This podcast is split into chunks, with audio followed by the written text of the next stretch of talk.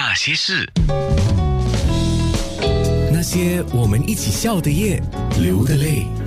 呃，在访问文新平之前呢，嗯那个时候我记得，我就特别问听众说：“你们有什么问题要问？呃，王新平的？”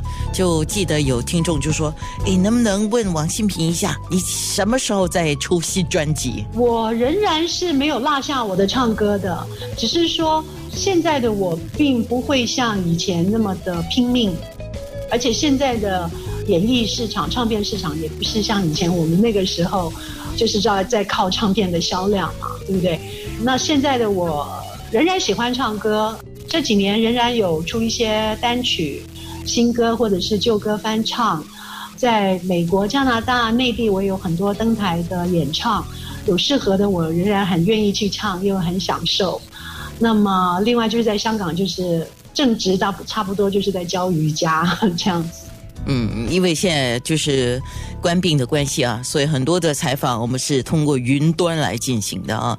那看到王新平的样子啊，诶，听众你要看的话，稍迟时候啊，我们将会上载到两个页面，就是 facebook.com/slash 九六三好 FM，或者是安娜的粉丝页 facebook.com/slash 九六三好 FM dot a n n a。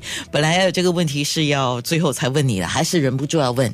你怎么保养那么好啊？那个你知道现在有美颜吗？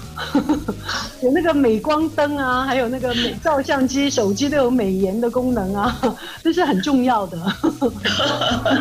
不过我想，呃，一个人的心境愉不愉快，其实是很容易看得出来，而且是由内而外会散发出来的。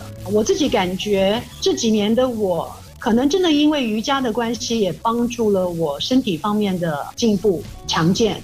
啊，这也是很重要的。那些人，那些事。